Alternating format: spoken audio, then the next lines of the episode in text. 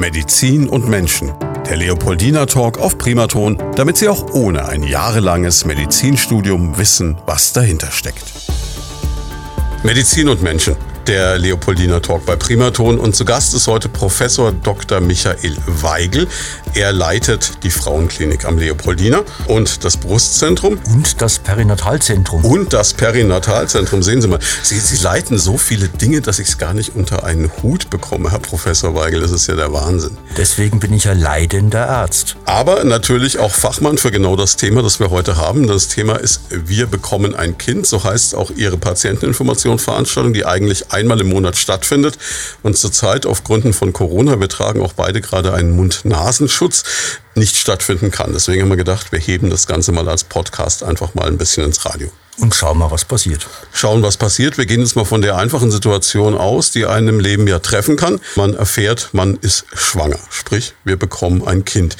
Dann ist, glaube ich, die erste Reaktion noch gar nicht zu Ihnen zu kommen, sondern erst mal zum Frauenarzt zu gehen. Respektive zur Frauenärztin. Das Fach ist ja überwiegend weiblich vertreten, genau. Und dann kommt man halt irgendwann mal zu uns, wenn es ans wirkliche Kinderkriegen geht. Wann wäre denn der Zeitpunkt, zu dem ich dann sage, jetzt komme ich zu Ihnen? Oder sagt mir das meine Frauenärztin bzw. Frauenarzt? Das werden die Ihnen sagen. Üblicherweise stellt man sich halt in der Klinik, in der man sein Kind bekommen möchte, so in der 34. bis 36. Woche vor, wenn nichts Besonderes ist. Und bei Besonderheiten natürlich entsprechend früher. Aber da wird Sie sicherlich dann Ihr Frauenarzt, Ihre Frauenärztin schicken. Auf Besonderheiten hofft man ja bei so einer Schwangerschaft immer, dass sie ausbleiben mögen. Deswegen gibt es aber auch eine ganze Menge Voruntersuchungen. Ja, man darf aber durchaus erstmal guter Hoffnung sein und muss nicht bei jeder Untersuchung bangen, dass man irgendetwas Regelwidriges findet. Sie sagen gute Hoffnung sein, also im Grunde genommen, es ist einfach ein freudiges Ereignis. Grundsätzlich ja, aber wir sind auch gerüstet, wenn es halt mal nicht so ganz einfach und wie geplant läuft. Da sind wir beim Thema Perinatalzentrum. Vielleicht muss man dieses Wort erklären. Peri ist quasi alles, was während etwas passiert, wenn ich mich richtig erinnere an meine altsprachliche Ausbildung vor vielen Jahren. Nachdem ich kein Griechisch hatte, weiß ich nicht, ob es äh, ringsherum ist oder während. Aber beides würde ja passen. Sie sorgen also dafür, dass wenn vor beziehungsweise während oder nach der Geburt etwas passiert, sie auf jeden Fall immer gerüstet sind. Und als Perinatalzentrum sind sie das dann auch wirklich 365 Tage im Jahr, 24 Stunden am Tag. So ist es. Der Verordnungsgeber, der sogenannte Gemeinsame Bundesausschuss, hat die geburtshilfliche Landschaft vor Jahren, das war 2005, also schon seit einiger Zeit, aufgegliedert in verschiedene Qualitätsstufen. Und die Basisversorgung stellt die sogenannte Geburtsklinik dar. Das ist im Verordnungstext tatsächlich definiert als Krankenhaus mit einem Kreissaal. Mhm. In dem Kreissaal musste keine Hebamme haben, ähm, schon gar kein Arzt. Das reicht im Prinzip, wenn der Pförtner die im Bedarfsfall holt. Dass so ein Setting natürlich jetzt für Risikoschwangerschaften nicht ganz so geeignet ist, das liegt auf der Hand. Mhm. Und dann gibt's eben den perinatalen Schwerpunkt, Perinatalzentrum Level 2 und dann das Perinatalzentrum Level 1, wie es wir hier in Schweinfurt sind oder die Kollegen in Bamberg, in Würzburg. Ja, und da muss man halt für alle Eventualitäten, für alle Schwangerschaftsalter, für alle Situationen gerüstet sein, braucht Schwerpunktbezeichnungen, die man nicht an Wochenenden in landschaftlich reizvoller Umgebung erlangen kann, sondern wo man drei Jahre in eine entsprechende Klinik muss. Ja, und wir sind auch von der Landesärztekammer zur Weiterbildung in diesem Schwerpunkt Geburtshilfe und Perinatalmedizin entsprechend ermächtigt. Das heißt, es ist eigentlich so das Optimum an Versorgung, das ich bekommen kann, weil wirklich für alle Eventualitäten was da ist. Ja, und vor allen Dingen halt, wie Sie schon sagten, rund um die Uhr. Kinder halten sich ja nicht an die üblichen Bürozeiten im Normalfall, ne? Nee, die haben sich jetzt auch gar nicht an Corona gehalten. Das kann ich mir vorstellen. Das ist ja nochmal ein ganz eigener Aspekt, wenn wir da vielleicht gleich mal kurz einhaken wollen. Kinder kriegen in Corona-Zeiten, heißt das dann, ich liege mit Mundschutz im Kreissaal? Darf der Vater mit, darf der Vater nicht mit? Wie viele Angehörige sind überhaupt auch im Besuchsfall zulässig? Wie ist es mit der Infektionsgefahr? Das ist ja eine völlig neue Situation. Also nach allem, was wir wissen, sind Schwangere nicht besonders gefährdet durch Corona. Mhm. Das Kind im Mutterleib auch nicht nicht gefährdet, also weder durch eine angeborene Erkrankung noch durch Fehlbildungen, aber Natürlich, wir haben dieses Virus noch nicht so lange auf dem Schirm, um da wirklich große Zahlen benennen zu können. Deswegen wenn eine Schwangere nun tatsächlich mit Corona käme, dass die Infektionszeichen hätte oder positiv getestet wäre, dann würden wir die in einem separat dafür eingerichteten Kreissaal entbinden und wir uns entsprechend verhüllen, wie sich das heute gehört. Alle anderen, die kommen ganz normal, ja, haben anfangs einen Mund-Nasenschutz auf, aber so eine Geburt ist eine durchaus anstrengende Angelegenheit und dann wird es irgendwann nicht mehr interessant, einen durchgenässten Mund-Nasenschutz auf der Nase zu haben. Dann muss man halt auch akzeptieren, dass die Frau dann vielleicht ohne Mund-Nasenschutz gebiert. Wir versuchen entsprechend natürlich alle vor uns zu schützen und verhüllen uns entsprechend. Männer sollen dabei sein, beziehungsweise eine Begleitperson. Muss ja nicht der Mann sein. Es ist halt doch manchmal etwas länger dauernd. Es ist ganz schön, wenn man abgelenkt ist und wenn man halt jemand zum Händchen halten hat. Also ja, bitte bringt jemanden mit, aber halt nur eine Person. Testen Sie die Menschen jetzt? Ja. Wir testen routinemäßig alle idealerweise vor dem Eintritt in das Krankenhaus. Das gilt jetzt für die planbaren Operationen und Eingriffe. In der Geburt ist es halt nicht so planbar, dann testen wir eben die Menschen, wenn sie eintreten in den Kreissaal, schützen uns so als ob. Sie hatten vorher noch gefragt nach Besuch. Ja, eine Person ist erlaubt und es ist halt üblicherweise der Vater damit wir nicht in den Patientenzimmern dann unkontrolliertes Gedränge haben. Die Großeltern müssen noch ein bisschen warten, bis die neue Mutti dann zu Hause ist. Naja, zu Zeiten, wo doch jeder sein Smartphone hat, kann man das ja dann entsprechend darstellen. Also Handy ist erlaubt. Warum denn nicht? Weil es früher immer hieß, an der Kliniktür Handy um Gottes Willen ausschalten. Ja, das war früher, als wir noch Gerätschaften hatten, die da entsprechende Interferenzen nicht zu schätzen gewusst hätten, aber mittlerweile ist das kein wirkliches Problem mehr. Jetzt machen wir mal wieder die Rolle rückwärts. Corona ist klar, ist eine Sondersituation, aber grundsätzlich ist es so, Sie haben es vorhin gesagt, so roundabout sechs Wochen vor der Geburt wird man wahrscheinlich zum ersten Mal ins Leopoldiner kommen und Sie treffen im Normalfall. Was passiert dann? Dann stellt man sich erst mal vor, wir schauen den sogenannten Mutterpass an. Den habe ich hier mal mitgebracht. Diejenigen, die jetzt zuhören, kennen ihn wahrscheinlich. Dieses kleine blaue Büchlein enthält halt nahezu alle wichtigen Informationen, die wir über die Frau und über die Schwangerschaft brauchen. Achtung, Frauen, dieses Büchlein enthält auch Informationen, die Sie vielleicht nicht in der großen Öffentlichkeit breit treten wollen. Deswegen lassen Sie beim schwangeren Tee oder was immer Sie dazu sich nehmen, vielleicht nicht das blaue Büchlein kreisen, sondern zeigen Sie Ihre Ultraschallbilder. Sie kriegen ohnehin das schönste Kind. Ihr Frauenarzt, Ihre Frauenärztin macht die besten Bilder. Aber der Mutterpass ist eigentlich ein Dokument, das der Kommunikation dient zwischen Hebamme, Frauenarzt, Frauenärztin draußen und uns in der Klinik. Ein bisschen vorsichtig sein damit. Jetzt muss die Nachfrage kommen aus purer Neugierde. Was steht da drin, was man nicht mitteilen möchte? Naja, fangen wir mal mit dem etwas Banalen an. Da steht das Gewicht drin, das man vielleicht nicht unbedingt allen mitteilen möchte. Aber das geht auch weiter. Es ist verklausuliert, ob da vielleicht eine sexuell übertragbare Erkrankung mal durchgemacht wurde. Und das möchte man ja nicht, dass das alles durchs Dorf geht und ähnliches mehr. Also einfach ein medizinisches Dokument, das man auch als solches behandelt. Und wie Sie schon gesagt haben, Ultraschallbilder. Das gibt es ja heute tausend Möglichkeiten. Es gibt ja, glaube ich, sogar die Möglichkeit des Babyfernsehens, wie man es nennt. Also man kann da ja ähm, sein Kind quasi schon sehr gut kennenlernen vor der Geburt. Was ist da sinnvoll und was ist da nice to have und wovon würden Sie sagen, das kann man auch lassen? Naja, also der normale Ultraschall, den Sie vielleicht kennen, also Schnittbilder durch das Kind, das ist das Maß der Dinge. Das reicht für unsere diagnostischen Fragestellungen praktisch immer aus. Nice to have ist natürlich, wenn man sein Kind dreidimensional mal sieht.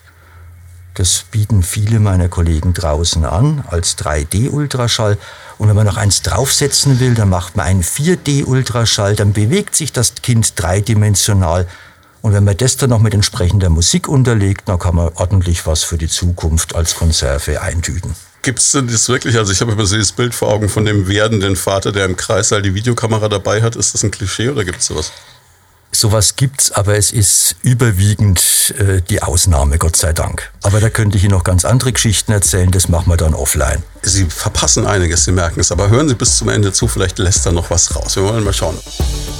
Sie haben Gedanken zum Thema oder persönliche Fragen? Darauf freuen wir uns. Einfach anrufen unter 09721 20 90 20 und mitreden. Also man lernt sich kennen, man guckt in den Mutterpass, man schaut, dass alles passt, dass es Mutter und Kind gut geht und äh, dann passiert was? Dann kann man erstmal wieder nach Hause? Also idealerweise legt man halt dann das Krankenblatt an, wissen Bescheid, dass das eine Schwangere ist, idealerweise ohne Risiken und man vereinbart sich wieder, kommen Sie, wenn es losgeht. Natürlich gibt es auch Situationen, wo halt Voroperationen waren und oder das Kind nicht ganz so sich entwickelt, wie man das denkt und dann muss man halt differenziert besprechen, was man weitermacht. Aber das erste Mal dient der Vorstellung, der Beantwortung von Fragen und der Geburtsplanung, die idealerweise so aussieht, wie der Vorstellung bei Geburtsbeginn Spontangeburt anstreben. Sie machen nicht sowas wie Kaiserschmidt zum Wunschtermin oder ist sowas auch denkbar oder ist sowas überhaupt noch so sehr im Trend, wie es eine Zeit lang kolportiert wurde? Also wir müssen jeden Kaiserschnitt wirklich intensiv hinterfragen. Denn so bequem das erscheint, ich komme zum Wunschtermin, ich bekomme eine Schmerzlinderung, ähm, ich bekomme ein Kind, muss mich nicht anstrengen, so sehr kann das spätere Folgen für die Mutter, aber auch fürs Kind haben. Bleiben wir kurz bei der Mutter. Es entsteht eine Narbe. Diese Narbe in der Gebärmutter kann unter einer späteren Geburt und Schwangerschaft auseinanderweichen und das ist ein zum Teil dramatischer Zustand. Die Narbe kann aber insbesondere auch Einnistungsstelle des Mutterkuchens werden und das ist so der Albtraum des Geburtshilfers, wenn dieser Mutterkuchen ungebremst durch die Gebärmutterwand durchwächst, vielleicht auch noch in die Blase hinein und das kann dann sehr dramatisch werden. Aber mal abgesehen von diesen seltenen Dingen, man tut auch dem Kind damit nichts wirklich Gutes. Die Kinder profitieren von dem physiologischen Wehenstress.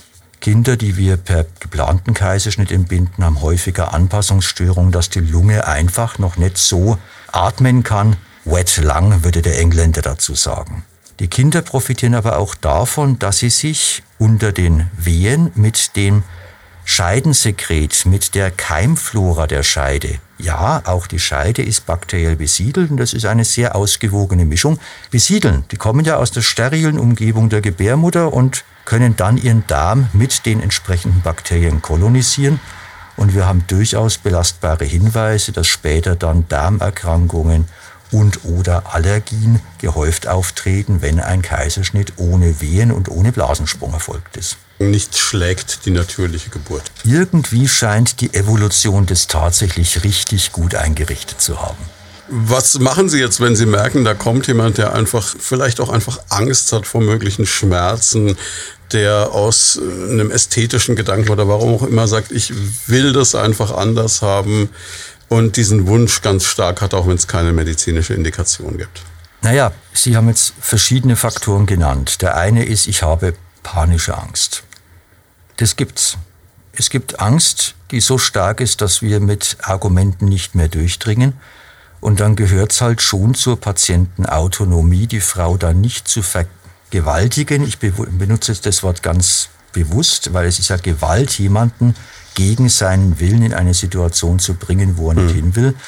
Und dann werden wir nach guter gemeinsamer Risikoabwägung auch einen Kaiserschnitt indizieren. Das wäre ein Punkt, wo Sie sagen, okay, das kann ich verstehen. Wenn jemand da so psychisch belastet ist, dann ist es besser für alle Beteiligten.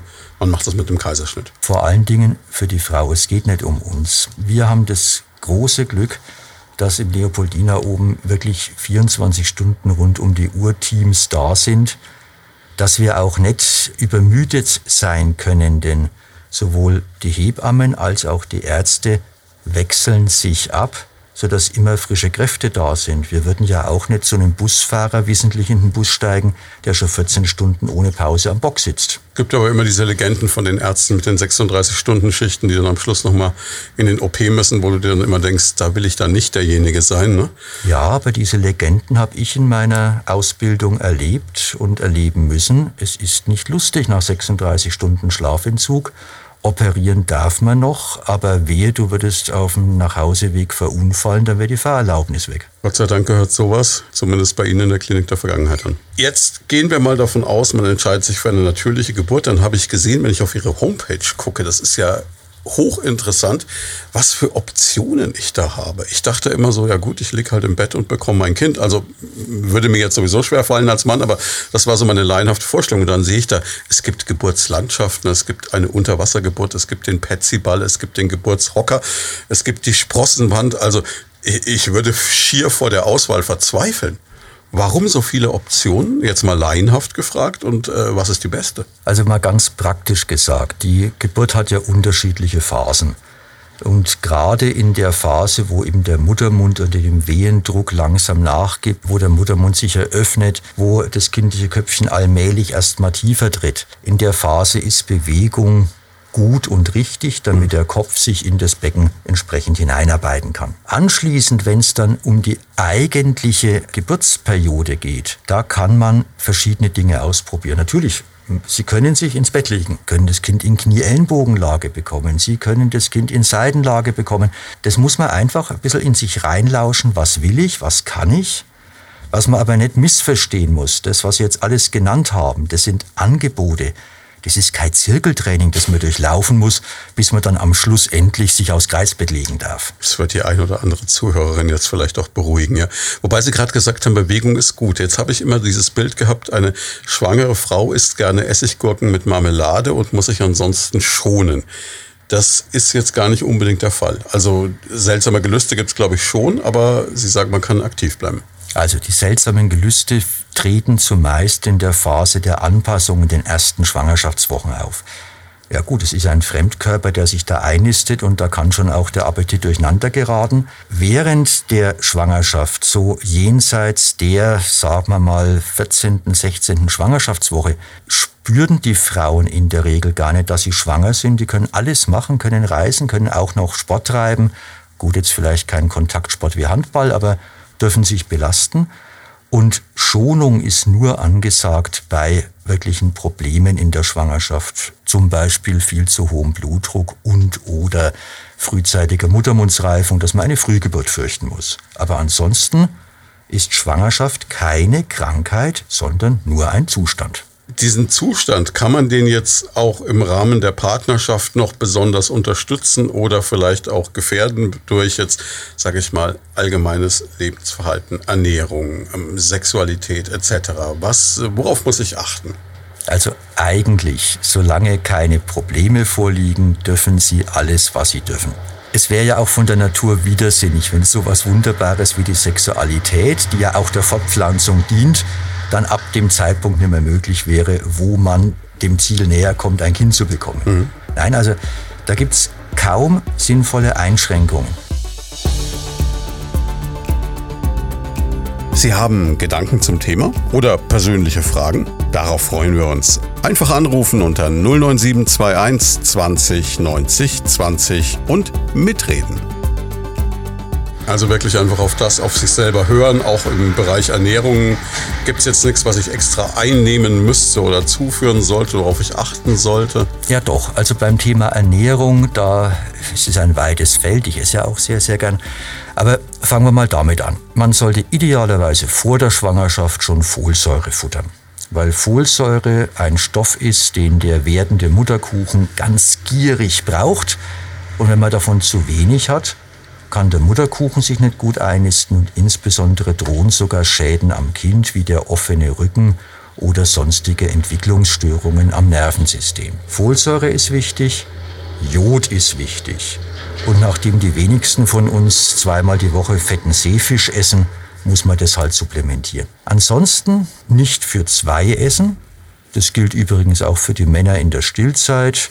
Wenn dann nächtens gestillt wird, ist man am nächsten Tag müde und futtert mehr. Das kann der eine oder andere vielleicht nachvollziehen. Also nicht für zwei. Qualitativ gutes Essen. Wenn ich jetzt sage, ein bisschen mehr Salat, komme ich mir bei Frauen immer komisch vor. Die ernähren sich ja ohnehin etwas anders als wir Männer. Wobei, Sie kennen ja die Situation. Man geht in ein Restaurant, bestellt sich ein Steak, die Frau bestellt einen Salat und isst einem dann das Steak weg. Das kenne ich jetzt bei meiner Frau nicht so. Wir bestellen uns dann beide ein Steak. Ja, aber Thema Salat. Klar, Obst und Gemüse ist ganz wichtig, aber man muss in der Schwangerschaft mehr auf Hygiene achten. Denn jede Schwangere reicht das Katzenklo ab dem Moment des positiven Schwangerschaftstests dem Gatten und sagt, du bist dran, du weißt doch, da gibt's diese Erkrankung, die Toxoplasmose. Nur so eine Katze kann halt auch mal durchs Salatbeet durchstreichen und deswegen gerade in der Schwangerschaft sehr, sehr intensiv waschen. Nicht ganz so schlimm wie in den Tropen, wo man am besten nur Dinge essen soll, die man auch geschält hat. Keine rohen Nahrungsmittel. Der gute französische Käse ist raus und der, der Rohmilchkäse. Genau. Wenn, er, wenn er pasteurisiert war, ist es in Ordnung. Hm. Der Burger muss halt durch sein. Hm. Aber kleiner Tipp, wenn Sie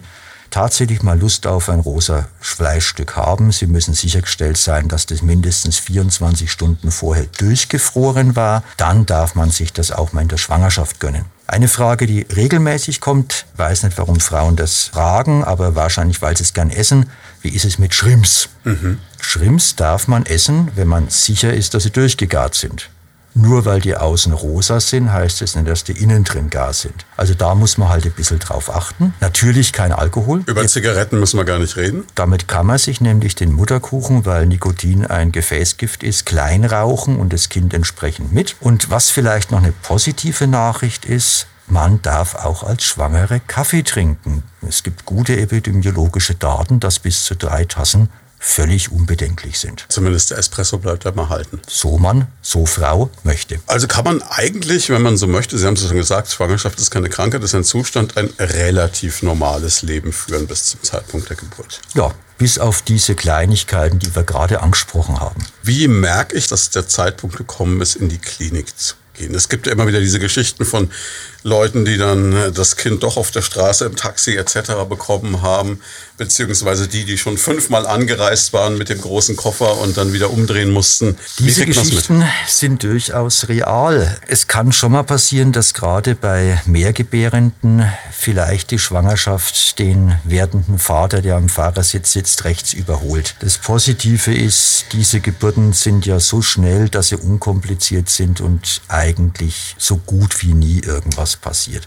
Aber wann soll ich in die Klinik? Ja, wenn ich halt nachts aufwache, weil es regelmäßig zieht, dann sollte ich nicht dran denken, dass ich gestern vielleicht was anderes hätte essen sollen, sondern es könnte jetzt mal ein Geburtsbeginn sein. Mhm. Und wenn dieses regelmäßige Ziehen mehr wird und intensiver wird, dann wäre das ein guter Grund. Oder wenn die Fruchtblase platzt. Das merke ich. Das merken Sie, wenn Ihnen da Wasser wegläuft, das Sie mit aller Macht nicht halten können. Oder wenn Blutungen auftreten. Oder einfach kalendarisch, wenn der errechnete Geburtstermin überschritten ist sollte man nicht länger als sieben Tage zuwarten, dann sollte man schauen, was da los ist denn der Mutterkuchen ist nicht auf die Unendlichkeit ausgelegt und könnte dann schwächeln. Generell ist es ja so, so wie Sie auch auf mich wirken, sind Sie jemand, der eine unglaubliche Empathie mitbringt. Das heißt, man kann lieber einmal zu viel bei Ihnen fragen als einmal zu wenig. Aber natürlich, wir haben noch niemanden ausgelacht, der zu uns kam, wenn es halt noch nicht so weit war. Aber auch noch ein ganz wichtiger Punkt.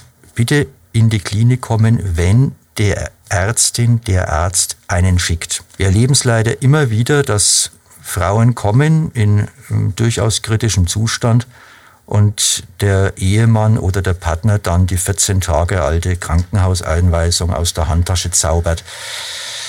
Das hätte man sich dann sparen können und uns die Nerven. Zweifellos. Wenn man jetzt bei Ihnen ist und es ist soweit, das freudige Ereignis steht bevor, dann ist, denke ich mal, auf jeden Fall eine Hebamme mit dabei, aber da steht noch ein ganzes Team dahinter. Also zunächst mal ist es so, dass die Hebamme die erste Ansprechpartnerin ist. Jetzt sollte ich vielleicht noch den männlichen Begriff des Entbindungspflegers ähm, ansprechen, aber soweit ich das heißt, weiß. Das Wort Hebamme gibt es nicht. Hebemmerich gibt es auch nicht, nein. Also, wir haben in der Regel weibliche Hebammen. Ich glaube, in Berlin gibt es einen Entbindungspfleger. Die Hebamme betreut nach dem deutschen Hebammengesetz die physiologisch verlaufende Geburt. Und im Krankenhaus ist es so geregelt, dass dann halt in der Endphase der Geburt ein Arzt hinzutritt und dass vorher schon mal ein Arzt zum Beispiel mit Ultraschall schaut, ob da soweit alles in Ordnung ist. Also wir machen uns ein Bild, dann übernimmt die Hebamme und im Idealfall kommen wir dann wieder zur Geburt dazu. Man kann jetzt also salopp sagen, nach der Mutter, die die Hauptperson ist, ist eigentlich die Hebamme die Chefin im Ring. Ich glaube, das ist wirklich die Chefin im Ring, wobei idealerweise die beiden ein Team bilden und vorher die Wünsche und Bedürfnisse rausarbeiten und dann wird es eine ganz harmonische Geschichte. Ich hatte das große Glück, dass ich vorhin, bevor ich losgefahren bin, noch eine Geburt mitbegleiten durfte und da lief es genau so perfekt. Wie viele Kinder haben Sie denn überhaupt in diesem Jahr schon auf die Welt gebracht? Haben Sie eine Zahl? Äh, wir liegen jetzt so bei ungefähr 950. Also 950. Traditionell wird es dann so sein, wenn ich Mitte August mal in Urlaub darf, dann kommt meine Hebamme und meine Kreisaloberärztin auf das Bild mit der tausendsten Geburt. Wird das jemals Routine? Nein. Es ist immer was Besonderes und es ist immer ein einmaliges Erlebnis. So blöd es jetzt klingt, ich kann Ihnen nicht sagen, wie viele tausende Geburten ich begleitet habe, aber es ist immer was Besonderes, weil es immer ein Individuum ist und immer eine Extrasituation. Ein Traumjob, den Sie da haben. Ja, und wenn jetzt meine Oberärzte zuhören, wissen die auch, dass es schnell in Richtung Albtrauma umschlagen kann. Und deswegen sind wir sehr, sehr froh, dass wir uns als Team so haben. Das ist ja, glaube ich, die größte Angst, die wir Eltern haben, dass dann irgendwas schief läuft. Und Sie haben mal in einem Interview gesagt, an das ich mich erinnere, grundsätzlich darf man es nicht auf die leichte Schulter nehmen, weil es ist der gefährlichste Moment im Leben eines Menschen eigentlich die Geburt.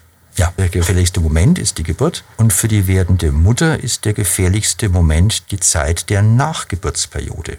Denn durch die schwangere Gebärmutter fließt guter Dreiviertel Liter Blut pro Minute. Wenn dann die Nachgeburtsperiode problematisch ist, der Mutterkuchen löst sich nicht ganz ab oder es sind Reste und es blutet, dann kann das sehr schnell lebensbedrohlich sein. Jetzt will ich um Gottes Willen den 99 Prozent aller Frauen, die ihr Kind problemlos kriegen, keine Angst machen.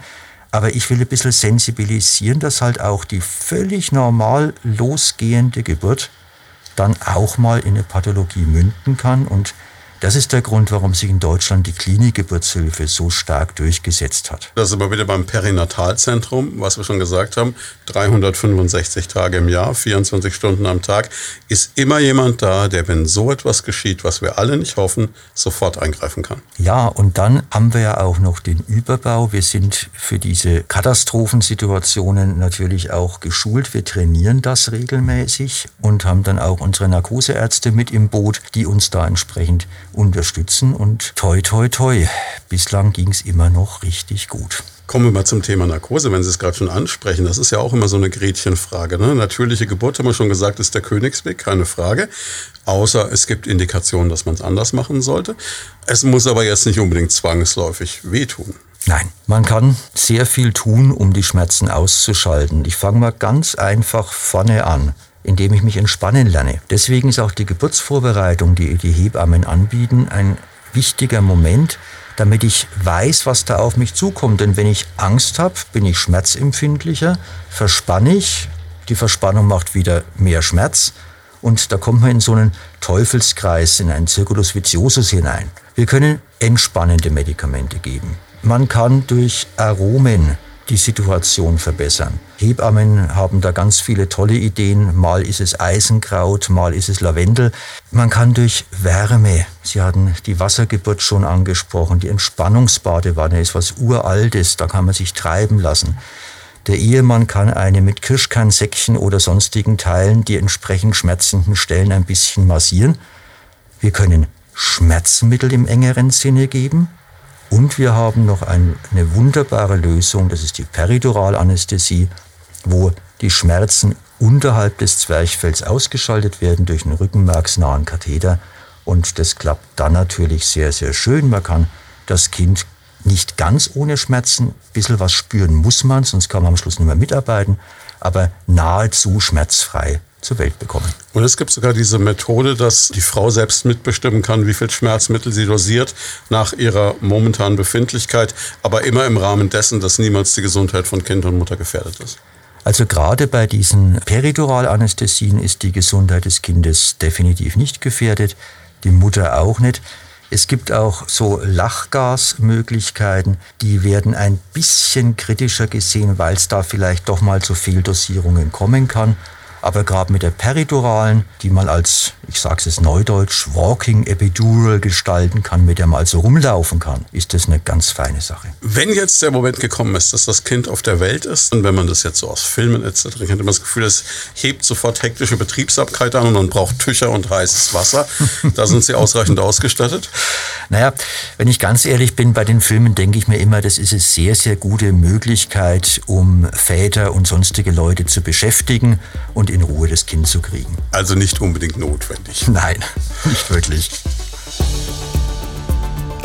Sie haben Gedanken zum Thema oder persönliche Fragen? Darauf freuen wir uns. Einfach anrufen unter 09721 20 90 20 und mitreden. Wie geht es dann weiter für Mutter und Kind? Wahrscheinlich erstmal danach wirklich mal durchatmen und relaxen angesagt, oder? Erstmal ankommen. Dann beginnt relativ schnell nach der Geburt das sogenannte Bonding. Ähm, wir entreißen der Mutter nicht wie früher das Kind, um sofort auf der eiskalten Waage zu wiegen und zu vermessen, sondern die sollen erst einmal einander kennenlernen, kuscheln. Falls Geburtsverletzungen zu versorgen sind, kümmern wir uns in der Zeit drum. Und dann, wenn Mutter und Kind einander nahe gekommen sind, dann macht man diese Verrichtungen mit Wiegen, Messen, sonst was treiben. Das Kind bekommt seine ersten Noten, das sogenannte Abgaschor. Das war die Frau Virginia Abgar, die festgestellt hat, dass man mit einfachen fünf Punkten den Zustand eines Kindes beurteilen kann. Und am schönsten ist natürlich, das Kind passt sich toll an mit Abgar 8, 9, 10 oder ähnlichem. Und dann lassen wir die beiden einfach in Frieden, geben Stillhilfe, unterstützen. Hautkontakt meine, wir waren alle mal jung und verliebt. Wir wissen, wie wichtig das ist und auch für das Kind ganz wichtig und für die emotionale Bildung. Und dann bleibt das Kind auch wirklich bei der Mutter. Also Sie haben auch die Möglichkeit, dass man wirklich so zusammen im Zimmer bleibt. Also nicht, früher gab es ja diese, diese Säuglingsbetten aneinandergereiht, wo man dann immer Angst hatte, vielleicht verwechseln sie es doch mal. Ne? Das dürfte auch der Vergangenheit angehören, oder? Ja, also wir bieten Rooming In an. Bedeutet, dass ein kleines Kinderbettchen am Bett der Mutter steht. Wenn es aber halt mal zu anstrengend war, wenn die Frau sich einfach erholen muss, dann haben wir auch die Möglichkeit, das Kind ins Kinderzimmer zu nehmen. Aber natürlich, wenn dann Stillzeit ist, dann kommt es halt wieder zurück. Wie lange bleibt man dann noch nach der Geburt im Krankenhaus? Also derzeit in Zeiten von Corona, wo, wie Sie schon gesagt haben, Opa und Oma eben nicht kommen können, gehen die Frauen nach einer normalen Geburt nach zwei, spätestens drei Tagen nach Hause. Ich empfehle schon, wenigstens noch die zweite Untersuchung durch den Kinderarzt, die sogenannte U2, mitzunehmen, dass das Kind eben einmal auf im Wortsinne Herz und Nieren gecheckt ist. Nach dem Kaiserschnitt bleibt man so vier bis fünf Tage wenn alles gut läuft. Sie haben gesagt, es wird nie Routine, aber so wie Sie drüber reden, haben Sie da eine derartige Erfahrung, dass Sie unglaublich gelassen mit einer unglaublichen Ruhe, die Sie jetzt auch gerade ausstrahlen, durch so einen Prozess durchbegleiten und dass eigentlich noch jeder gut angekommen ist mit Leopoldine? Gott sei Dank. Ich bin darüber wirklich froh und dankbar, denn ich weiß, dass es Situationen gibt, die dramatisch enden können. Aber die letzten 15 Jahre musste ich da Gott sei Dank nur dankbar sein, dass alles gut gegangen ist. Jetzt noch mal ganz kurz der Schwenk hin zur allgemeinen Situation in der Geburtshilfe. Gerade hier in der Region geht es immer wieder durch die Presse, dass Geburtsstationen schließen müssen. Wir haben alle erlebt, wie die Haßfutter Hebammen bald Amok gelaufen sind, um ihre Geburtsstation aufrechtzuerhalten. Gleichzeitig hört man dann immer wieder, dass viele Leute sagen, ich gehe halt doch lieber ins Leo, weil Perinatalzentrum, weil ich einfach weiß, egal was passiert, da bin nicht gut versorgt.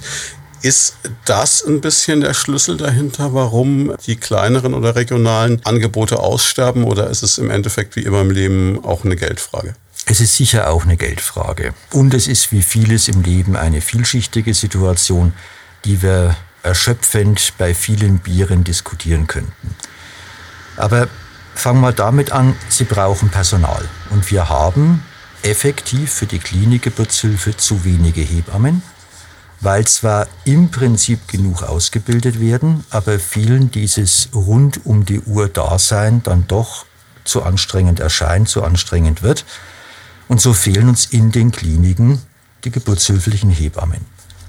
Der zweite Punkt ist eine wirkliche Geldfrage, da geht es um die Haftpflicht. Geburtshilfe in Deutschland wird desolat schlecht bezahlt und gleichzeitig wenn ein Haftpflichtschaden eintritt, ist das Kind ja da möglicherweise lebenslang geschädigt und dann kommen da Unsummen an Versicherungssummen auf Schadensverursacher zu und deswegen ist die Haftpflichtprämie ordentlich teuer. Das führt, wenn Sie nicht eine bestimmte Zahl an Geburten haben, schnell zu einer Schieflage und deswegen müssen kleinere Abteilungen dann durchaus schließen mussten schließen, müssen vielleicht noch. Ein anderer Punkt, den man auch offen ansprechen darf. Ich hatte vorhin gesagt, Geburtsklinik, Krankenhaus mit einem Kreissaal. Da hast du ja kein Team, das rund um die Uhr da ist. Mhm. Dann kommen halt auch organisatorische Zwänge. Hey, es ist jetzt Mitternacht, ich habe morgen eine volle Sprechstunde, äh, ich müsste jetzt noch drei Stunden daneben sitzen, die vielleicht dazu führen, dass gerade in kleineren Kliniken dann doch häufiger mal ein Kaiserschnitt sein muss, als es medizinisch zwingend notwendig wäre. Denn nur so sind Zahlen aus der Perinatalerhebung und der Bertelsmann Stiftung zu erklären, dass in Geburtskliniken, also der niedrigsten Versorgungsstufe, wo es ja gar keine Risikogeburten mhm. geben kann und soll, 50, 60, 70 Prozent Kaiserschnitte stattfinden und in den Perinatalzentren um die 30 Prozent. Jetzt gibt es ja auch Menschen, die, die ganz anderen Weg gehen wollen. Die sagen, ich möchte mein Kind gerne zu Hause bekommen. Würden Sie jetzt sagen, kann man machen? Oder sagen Sie, also wenn es mein Kind wäre, ehrlich gesagt, ich wäre aber schon lieber im Kreissaal? Ach, Herr Schwarz, ich sage Ihnen beides. Meine Kinder kamen im Kreissaal zur Welt. Gleichzeitig kann ich sagen, kann man vertreten, wenn man eine gute, erfahrene Hebamme hat, die die Grenzen der Hausgeburtshilfe kennt und respektiert. Ideal ist es natürlich in einem Setting, wo du das Geburtshaus einer hebammengeleiteten Einrichtung direkt neben dem Krankenhaus oder sogar im Krankenhaus hast.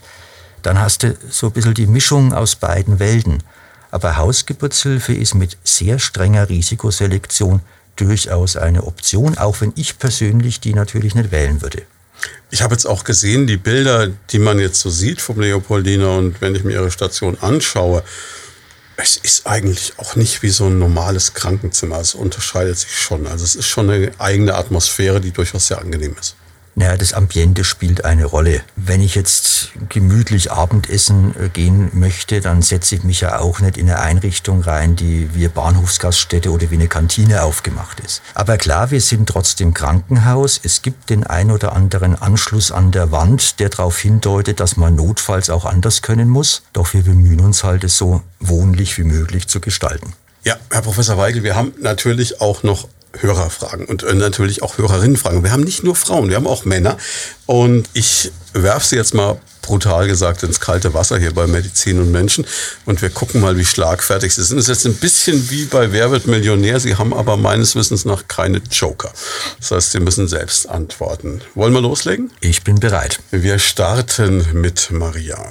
Hallo, hier ist die Maria aus Haßfurt. Ich hätte mal eine Frage. Und zwar deckt meine Krankenversicherung alle Untersuchungen in der Schwangerschaft ab? Ja, Maria, im Prinzip ja. Und Sie sind nicht bei Radio Erivan, sondern bei Radio Primaton. Die Krankenversicherung deckt all das ab, was ein sogenannter gemeinsamer Bundesausschuss als für ihre Versorgung ausreichend, zweckmäßig und wirtschaftlich erachtet hat. Ausreichend war jetzt in der Schule nicht das, was wir uns immer in allen Fächern erträumt haben. Dieser Maßnahmenkatalog ist aber halt das Maß der Dinge, nach dem die Versorgung stattfindet.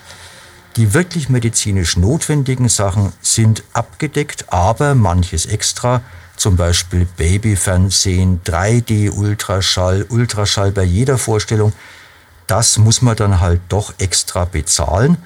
Und dafür haben meine niedergelassenen Kollegen verschiedene hm, Geschäftsmodelle, Pay-per-View oder auch Flatrates, das muss man sehen. Aber im Grundsatz sind sie mit dem Standardangebot schon auch im internationalen Vergleich sehr, sehr gut versorgt. Das ist schon mal beruhigend, dass man weiß, man ist da auf der sicheren Seite. Nehmen wir doch gleich die nächste Frage und die kommt von einem Herrn. Hallo, hier ist der Stefan aus Zell. Ich habe eine Frage. Und zwar muss meine Frau in der Schwangerschaft bei der Ernährung auf irgendwas Genaues achten? Das Thema hatten wir ja vorhin schon angesprochen, Stefan. Äh, also sie sollte vor Beginn der Schwangerschaft Folsäure, es ist ein Vitamin, ähm, besonders zu sich nehmen. Sie sollte während der Schwangerschaft drauf schauen, dass sie Jod und so Schwangerschaftssupplemente, so Multivitaminpräparat nimmt. Sie sollte sehr peinlich auf ihre Hygiene achten. Und da meine ich jetzt nicht das regelmäßige Haare waschen, sondern das Salat gut gespült wird, das Obst gut gespült wird, das falls ihr schon ein Kind habt, bei Verrichtungen an dem Kind, Windelwechseln etc. die Hände peinlich gewaschen werden, weil Kinder aus Kindertagesstätte und Kindergärten können Erkrankungen mitbringen, die fürs Ungeborene problematisch sind. Sie soll nicht für zwei essen. Sie soll bitteschön rohe Sachen vermeiden. Rohmilchkäse, rotes Steak. Zu den rohen Sachen gehört grundsätzlich auch Salami, aber auf der Pizza Salami ist es totgebraten. Sie darf gerne Kaffee trinken, solange ihr nicht der Magen schon unterm Rippenbogen zusammengequetscht ist, weil dann wird sie keine Lust mehr haben. Alkohol muss ich euch leider Gottes verwehren. Das liegt daran, dass das Neugeborene oder das Ungeborene Alkohol nicht abbauen kann. Und wenn Alkohol dann ins Fruchtwasser geraten würde, weil die Mutter ihn getrunken hätte, dann würde der im Fruchtwasser zirkulieren und das Kind in eine Art Dauerrauschzustand versetzen. Und das könnt ihr nicht wollen. So eine Alkoholschädigung ist halt eine lebenslange Geschichte. Da würde ich jetzt mal noch nachhaken. Und zwar, wie ist denn das mit dem Alkohol, den die Mutter vielleicht noch getrunken hat, bevor sie überhaupt wusste, dass sie schwanger ist? Der ist wiederum völlig harmlos. Denn wann merkt man, dass man schwanger wird? Die Regelblutung bleibt aus. Und bis dahin ist das alles dem sogenannten Alles- oder Nichts-Gesetz unterworfen, gilt auch für sonstige schädliche Stoffe, die man zu sich nimmt. Die Organbildung, die setzt so richtig ab der sechsten Woche ungefähr ein. Das heißt jetzt auch nicht, dass man auf den positiven Schwangerschaftstest anstoßen soll, bitte nicht. Aber was da vorher passiert, das ist unkritisch. Wir kommen jetzt zu einer Frage, die ich wirklich auch interessant finde, weil ich erlebe diese Diskussion zurzeit gerade. Impfen, nicht impfen. Das ist eine Riesendiskussion in unserer Gesellschaft und dazu passt die nächste Frage. Hallo, hier ist die Christina. Ich habe eine Frage zur Schwangerschaft.